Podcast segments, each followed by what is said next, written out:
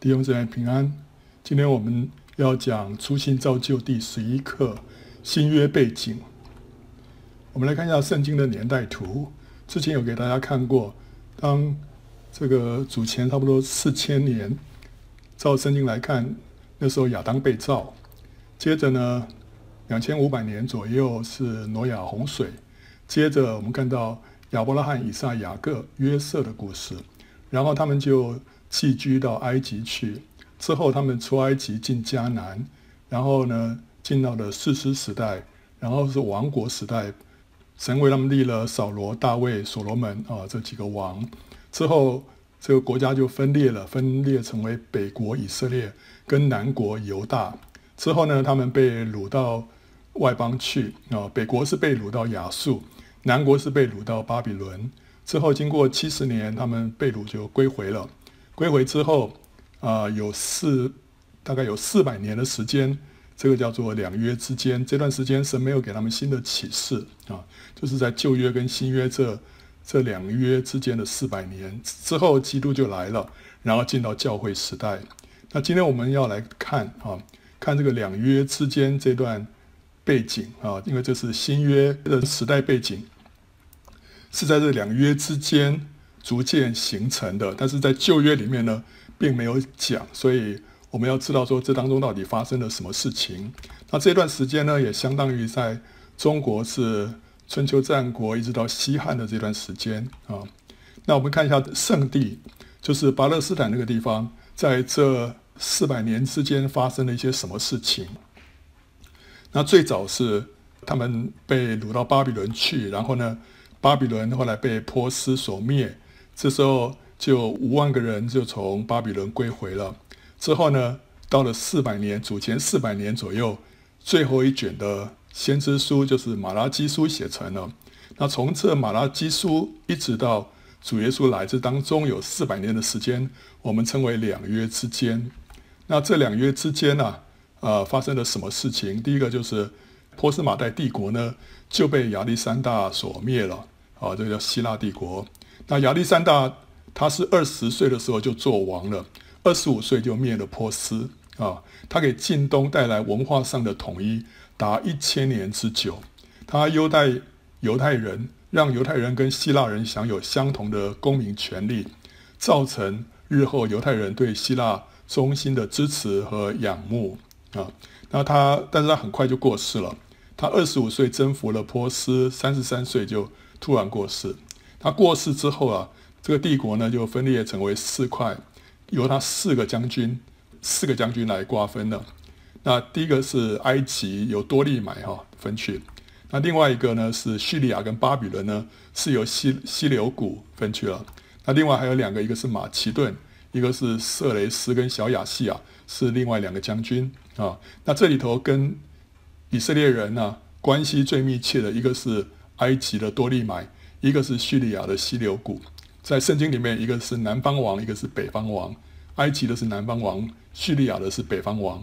然后呢，犹大是介于这两个国家之间，所以他一下子是被埃及统治，后来又被叙利亚统治啊。所以在这两国交战的时候，他们刚好是处于当中的这个位置。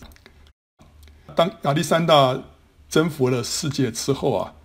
那时候他就让这个整个世界啊，就是他所征服的地方啊，希腊化。那所谓希腊化，就是在那边设立了很多希腊的城市。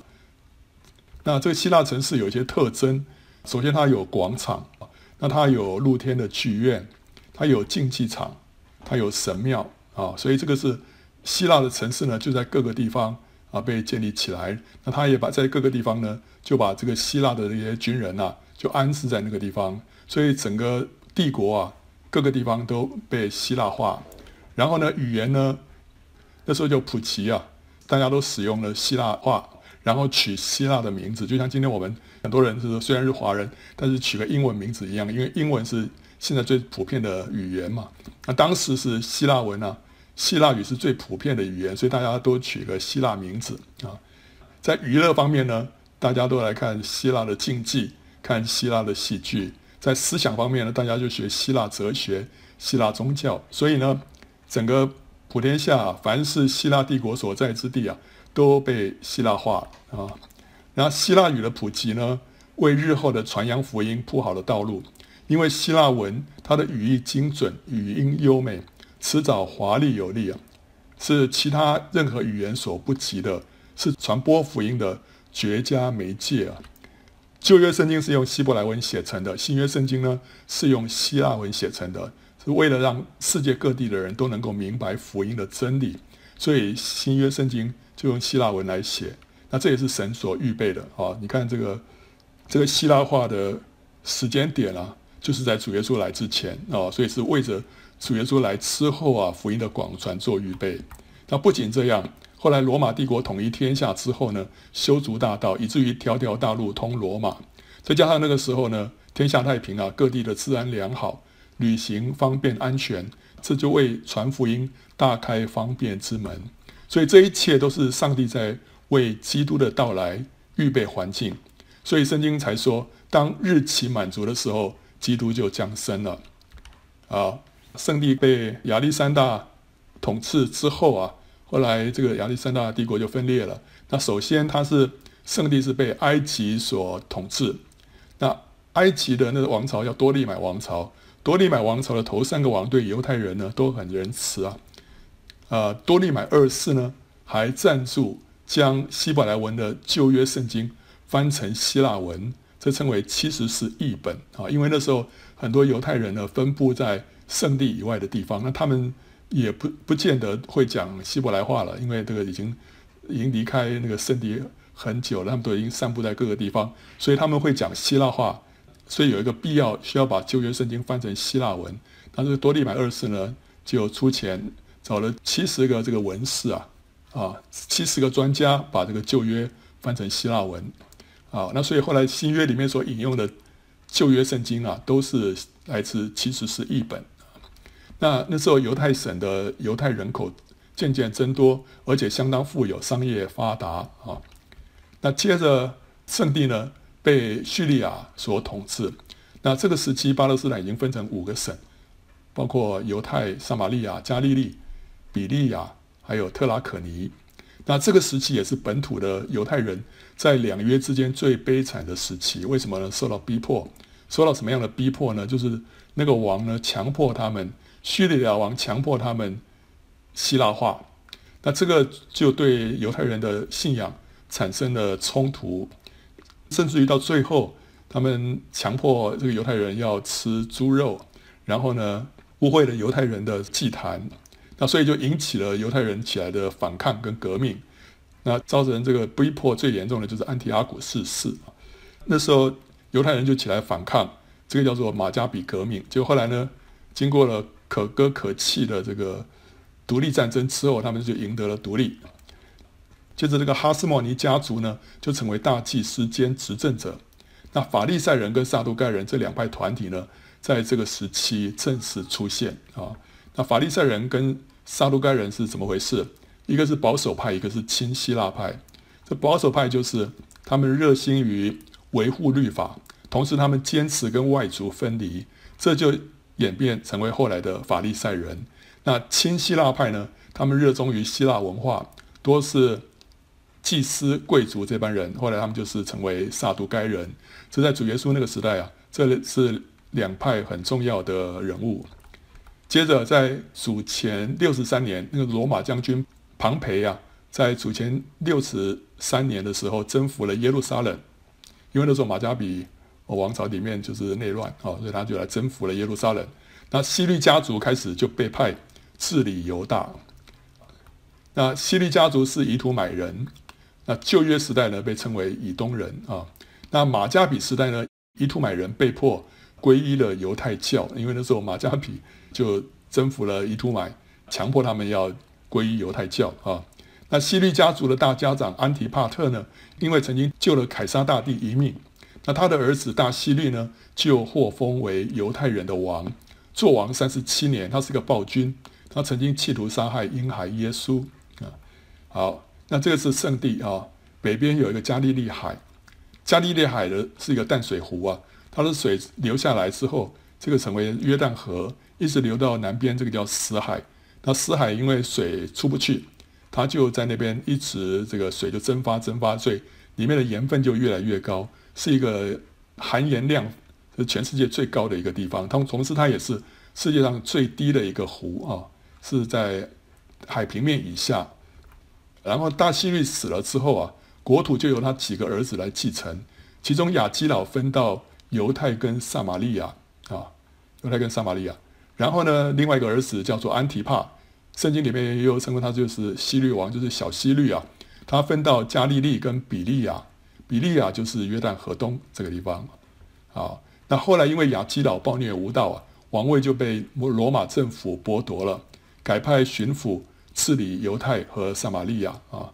那主耶稣三十岁出来传道的时候，犹太的巡抚叫做比拉多。那个时候，犹太人主要是集中在两个地方，一个是犹太，一个是加利利啊。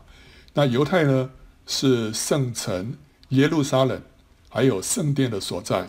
那个地方宗教气氛浓厚，坚持正统信仰的犹太人呢，多住在犹太啊。那加利利呢，那边有外邦人，所谓外邦人就是非犹太人啊，跟外邦人杂处，所以被正统的犹太人所轻看。主耶稣就是加利利成长的。那门徒也很多都是出自加利利啊。犹太人呢，虽是被罗马人统治啊，但是他们认为自己是上帝的选民啊，不应该与外邦人混杂，所以他们不跟外邦人一起吃饭，不进外邦人的家，以免沾染宗教上的污秽。他们视外邦人如狗或者是猪，因为在律法上，狗跟猪都属于不洁的动物。撒玛利亚呢，是五百年前亚述帝国。引进外族的一个地区，那后来他们又混杂了以色列人的血统跟信仰。那历史上曾经跟犹太人呢结下血海深仇啊，两族就互不来往。在马加比时代啊，他们曾经屠杀了这个撒玛利亚的人啊，所以撒撒玛利亚人把这个犹太人哈看作是世仇。嗯，那更早的时候呢，犹太人从外地归回啊，在建造圣殿啊、圣城的时候呢。这个撒玛利亚人来捣乱，所以这两族啊，就是有一个很深的一个冤仇啊。那犹太人他们鄙视撒玛利亚人更胜于外邦人。犹太人来往于加利利和犹太之间的时候呢，会刻意避开撒玛利亚，宁可绕远路走约旦河东啊。啊，这是耶稣时代的耶路撒冷。我们看到这边有圣殿，那你看这边也有竞技场。也有剧院，所以耶路撒冷呢，虽然是一个犹太人他们的呃宗教信仰的中心，但是呢，希律王他也对希腊文化非常的崇拜，所以他也在这边兴建了竞技场跟剧院，所以这个地方也有希腊城市的一些特征啊。那犹太人呢，每年要三次来到耶路撒冷过节朝见上帝，那个时候耶路撒冷就热闹非凡，挤满了朝圣者。这三个节期分别是逾越节、五旬节跟住棚节，啊，这是圣殿，圣殿在这中间，那旁边是很多附属的建筑，这个是大希律啊建造起来的，所以他也把这个圣殿啊建造的这个美轮美奂啊，因为他要呃笼络这个以色列人啊，这个犹太人的民心。那前面这一排啊，就是入口这个地方有一排呃一排建筑啊，叫做这个皇室柱廊。那这个地方呢，呃，犹太人在里面做买卖啊，卖牛羊鸽子啊，就在这个这个地方。那右边这里呢是所罗门廊，主耶稣常常带着他的门徒啊，在这边讲论啊，教导他们一些东西。然后呢，在这个院区里面啊，这个圣殿的这个中间啊，这个广场当中有一道墙啊，这个墙叫做隔断的墙。那这个墙呢是隔绝。犹太人跟外邦人的，就是外邦人呢，你到了圣殿呢、你最多可以走到隔断的墙这边，不能再进去了。啊，上面都有立下牌子了，进去的话要被打死了，只有犹太人才可以进去，所以这是一个隔断的墙。然后呢，主耶稣那时候被撒旦啊带到殿顶上啊，撒旦叫他跳下去，要试探他。那这个殿顶呢，就是在这个地方，是一个这个是皇室柱廊的顶端啊，那个地方跳下去是。是最高的一个点啊，好，那后面有一个安东尼亚堡，这个就是由犹太巡抚他在这里的一个办公的地方，就是他的呃衙门啊。那这个地方呢，可以居高临下看看圣圣殿里面有没有发生什么动乱的事情，因为他在这边监视啊，因为如果犹太人发生暴动的话，往往从圣殿这边开始，所以他们在那边呢，可以很快的呃进到圣殿里面去平乱啊。这个是安东尼亚堡啊。那犹耶稣时代的犹太人的最高权力机构啊，那时候虽然他们是受到罗马人的统治，但是罗马人给他们一些权力啊。这个权力的最最高机构是就是耶路撒冷的工会。那这工会呢，它是负责审理和宗教有关的事务啊。其他的事情是罗马罗马这个巡抚管，但是宗教方面的事情他就不管了，你们自己管啊。所以他就是负责审理跟宗教有关的事务。那这里头的成员呢，包括大祭司一个啊，然后另外二十四位祭司长、二十四位长老，还有二十二位文士啊。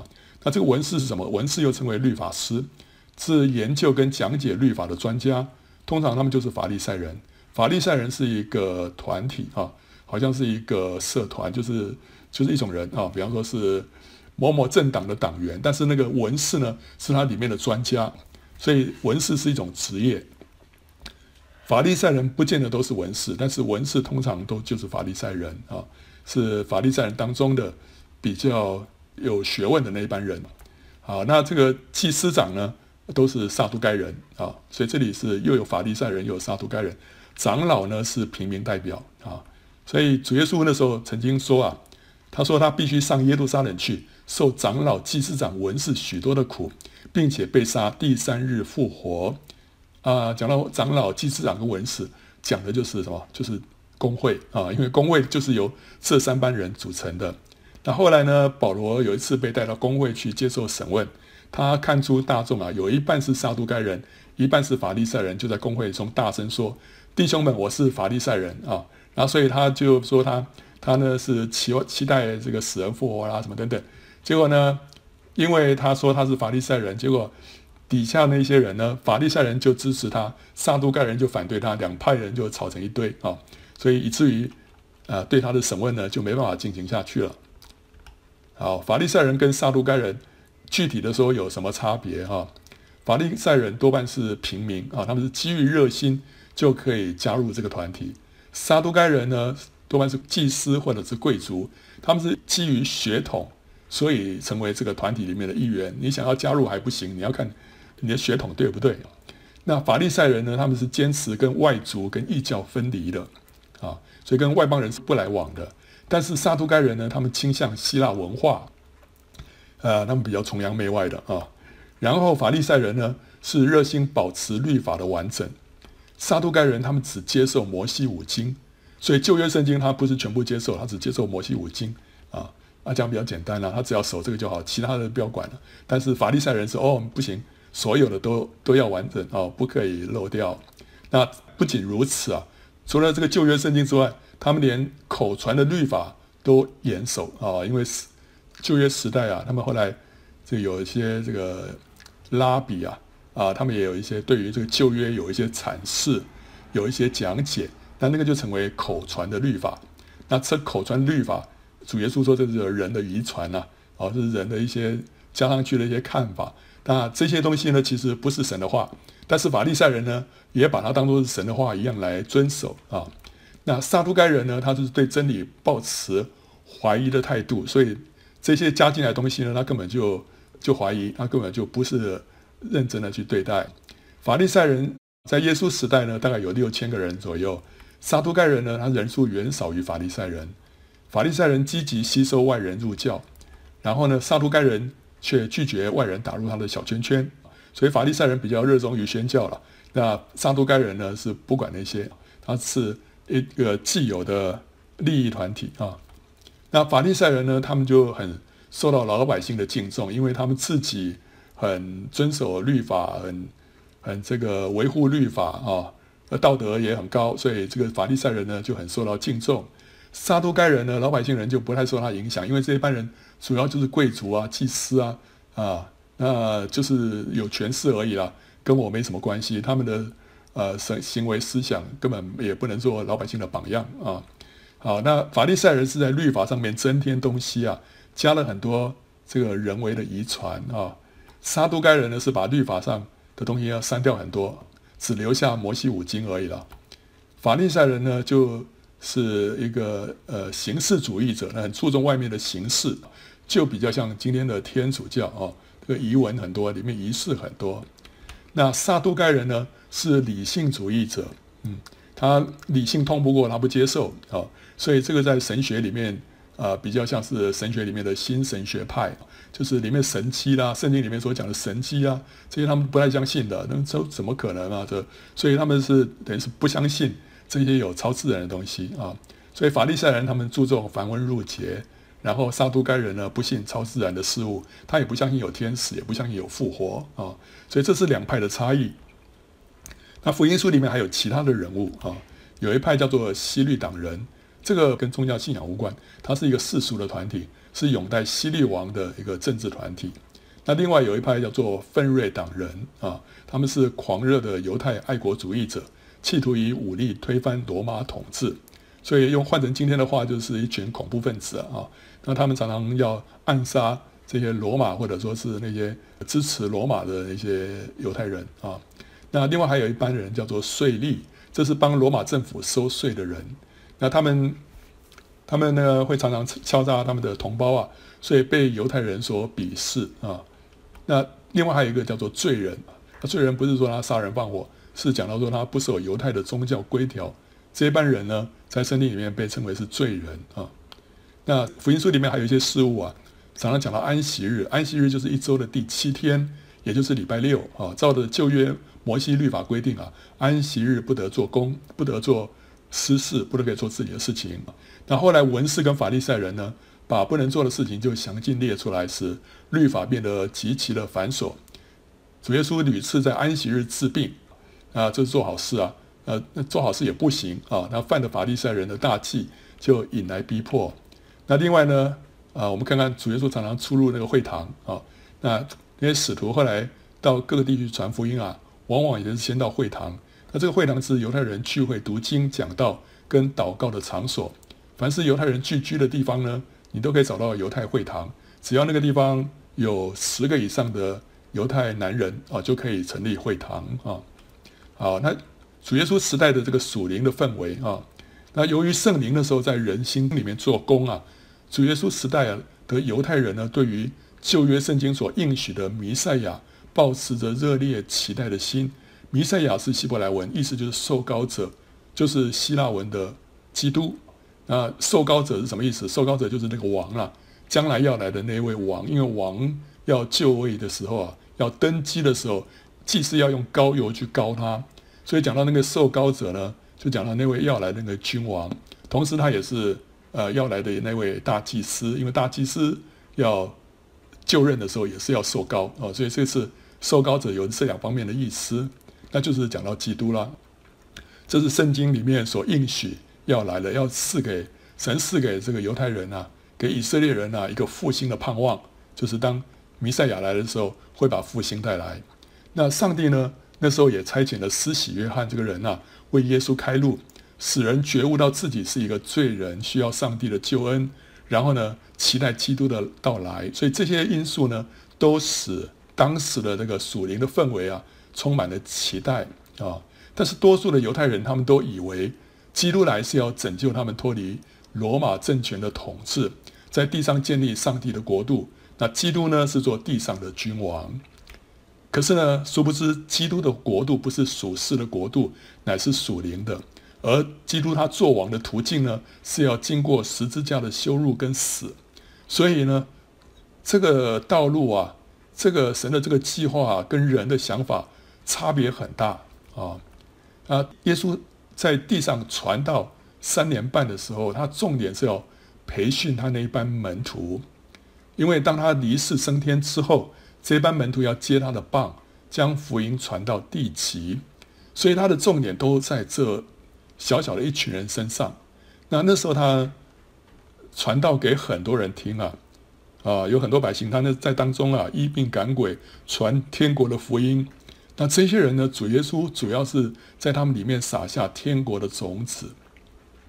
其实这时候他不在乎人多了，因为他最要紧的是要是要让那十二个使徒啊啊搞清楚、认清楚神的计划啊，然后同时呢，他在他们身上做工啊，还有另外那些门徒啊，这是他主耶稣工作的重点啊，所以他是重质不重量就是了啊。那这个时候呢，他不要人为他张扬名声，以免引来群众，强逼他做王，干扰了上帝的计划啊。所以后来有些人啊散开离开了主耶稣没有关系，但是主耶稣很在乎的是那些门徒他们的看法啊。后来当他从死里复活之后啊，这就是传扬他名声的时候了啊，因为这时候人会用正确的观点来看他，理解到他来是做天国的王，这国度呢不是地上的国度。好，我们看一下这个主耶稣在这地上，他总共工作了有三年半的时间。这里这个上面这些数字都是月份。好，他第一年出来的时候啊，那时候还不是很出名。到第二年的时候呢，就出名了。到第三年的时候呢，就开始遭到很大的反对。也不是说那时候开始遭到反对，一开始也遭到反对了。但是呢，到第三年反对更加强烈啊。到最后半年呢，呃，到了四月啊，三四月的时候他就。啊，钉十字架，然后后来复活升天啊。好，我们看到这三年半之间呢，啊，主耶稣会经过几个一些节期哈。红色的是逾越节，然后有记载的，另外还有一个记载到一个住棚节啊，第三年的时候，还有呢，他也过一个修殿节，在第三年的时候啊，这圣经里圣经里面有记载的。那我们看到他第一年开始出来的时候，先是受浸，后来有迦拿的婚宴，然后呢，跟尼哥底母谈到。这红色的字表示说，这是发生在耶路撒冷啊。那后来呢，他在犹太地呢，门徒为人施洗，然后呢，他向一个撒玛利亚妇人讲道。之后到第二年呢，他就呼召四个门徒，然后在毕士大池医治一个瘫子，然后立十二个使徒。之后呢，就讲山上的宝训，之后又讲天国的比喻，然后呢，差遣十二个使徒出去传道。这是第二年他所做的啊，这。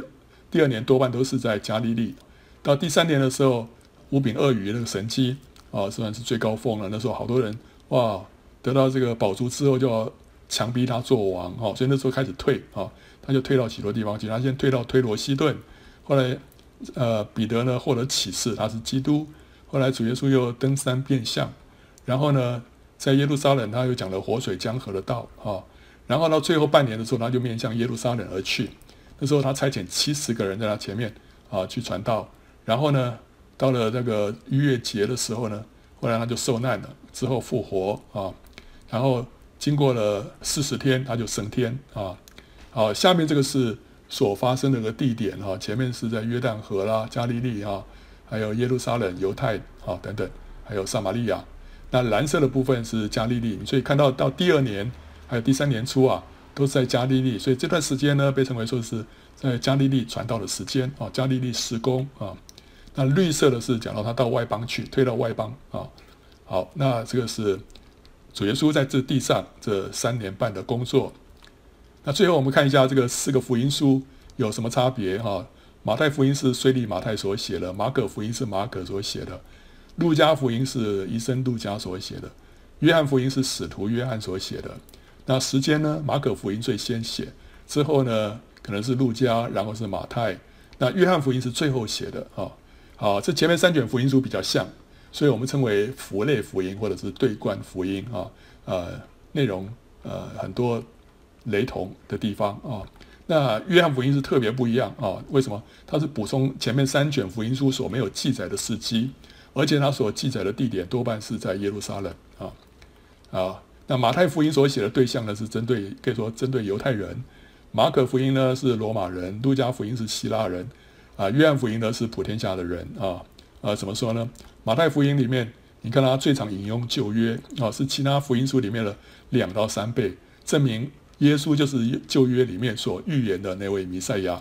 他对于主的言论记载的最详细、最有系统啊，他都是按着这个分类啊啊，叫登登山宝训全部写在一起。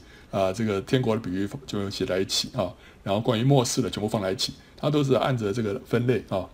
那马可福音呢，是最先完成的福音书，它反映彼得的观点，因为马可算是彼得的这个徒弟了啊，啊，所以它是反映彼得的观点，比较多记载基督做的事情超过他所讲的道，所以他讲了哦，主主耶稣做了什么，做了什么，他讲的道他是写的比较少啊。然后路加福音呢是文笔最生动优美啊。这路加可能是外邦人啊，但是也有人说他是犹太人啊。但是不管怎么样，他的文笔最优美。对于主的祷告跟小人物啊，像是妇女、穷人、税吏、外邦人，琢磨甚多哦。你读起来会觉得哇，很温馨感人啊。然后约翰福音呢啊，他文笔非常的简朴啊，可是意境非常的深邃啊。论到圣子跟圣父的关系，还有与神合一的内在属灵奥秘啊。那他也是在反击那时候有个异端叫做诺斯底异端啊，因为那是已经到了第一世纪末了，那时候有些异端啊啊对教会造成冲击，所以约翰福音里面所讲的一些点，其实也是在反击异端啊。在启示录里面啊，呃，上帝的宝座周围啊有四个活物啊，四个生物了。那他们第一个呢是像狮子，第二个像牛犊，第三个。脸面像人，第四个像飞鹰啊，好，那这四个活物啊，刚好是对应到四卷福音书。马太是狮子，马可是牛，路加是人，约翰是鹰啊。为什么呢？啊，就讲到主耶稣的四个方面，讲到说主耶稣啊，他是什么？他是天国的君王啊，这是狮子所代表的。那他呢，又是一个仆人啊，神的仆人，这牛所代表的。还有呢，他是一个完美的人。还有他是神的儿子，属天的啊。怎么说呢？你说他是君王，因为他的这个马太福音里面讲到是完整的陈述天国的法则跟性质。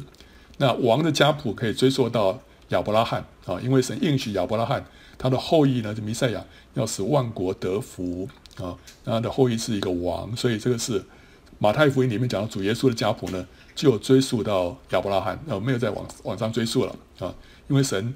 应许的这个王，这个王呢是出自亚伯拉罕。那仆人呢？马可福音讲仆人，那仆人的特点是他多做事，少说话，勤快敏捷。所以马可福音里面常常出现“立刻就于是”啊这个字。那仆人呢也没有家谱的，所以马可福音没有家谱。路加福音呢讲到主耶稣是一个完美的人，所以他强调基督的人性，例如他的祷告生活跟同情心。那人的家谱可以追溯到亚当，因为亚当是人类的始祖，所以路加福音里面讲到主耶稣的家谱是一直追溯到亚当的。那最后呢，约翰福音，那约翰福音里面他讲到他是神的儿子啊，他强调基督跟天父之间的关系。前三卷福音书呢称神为父呢，各是四十二次、五次、十七次，但是约翰福音里面呢讲到神是父啊。多达一百二十一次，所以本书是最多论及与神灵交的属天奥秘。所以这是四卷福音书的差异啊。不然你说，哎，为什么同样的故事啊，你要或者说是主耶稣的这个这个生平啊，要用四卷福音书来讲？因为各在讲他的不同方面的一些特点啊。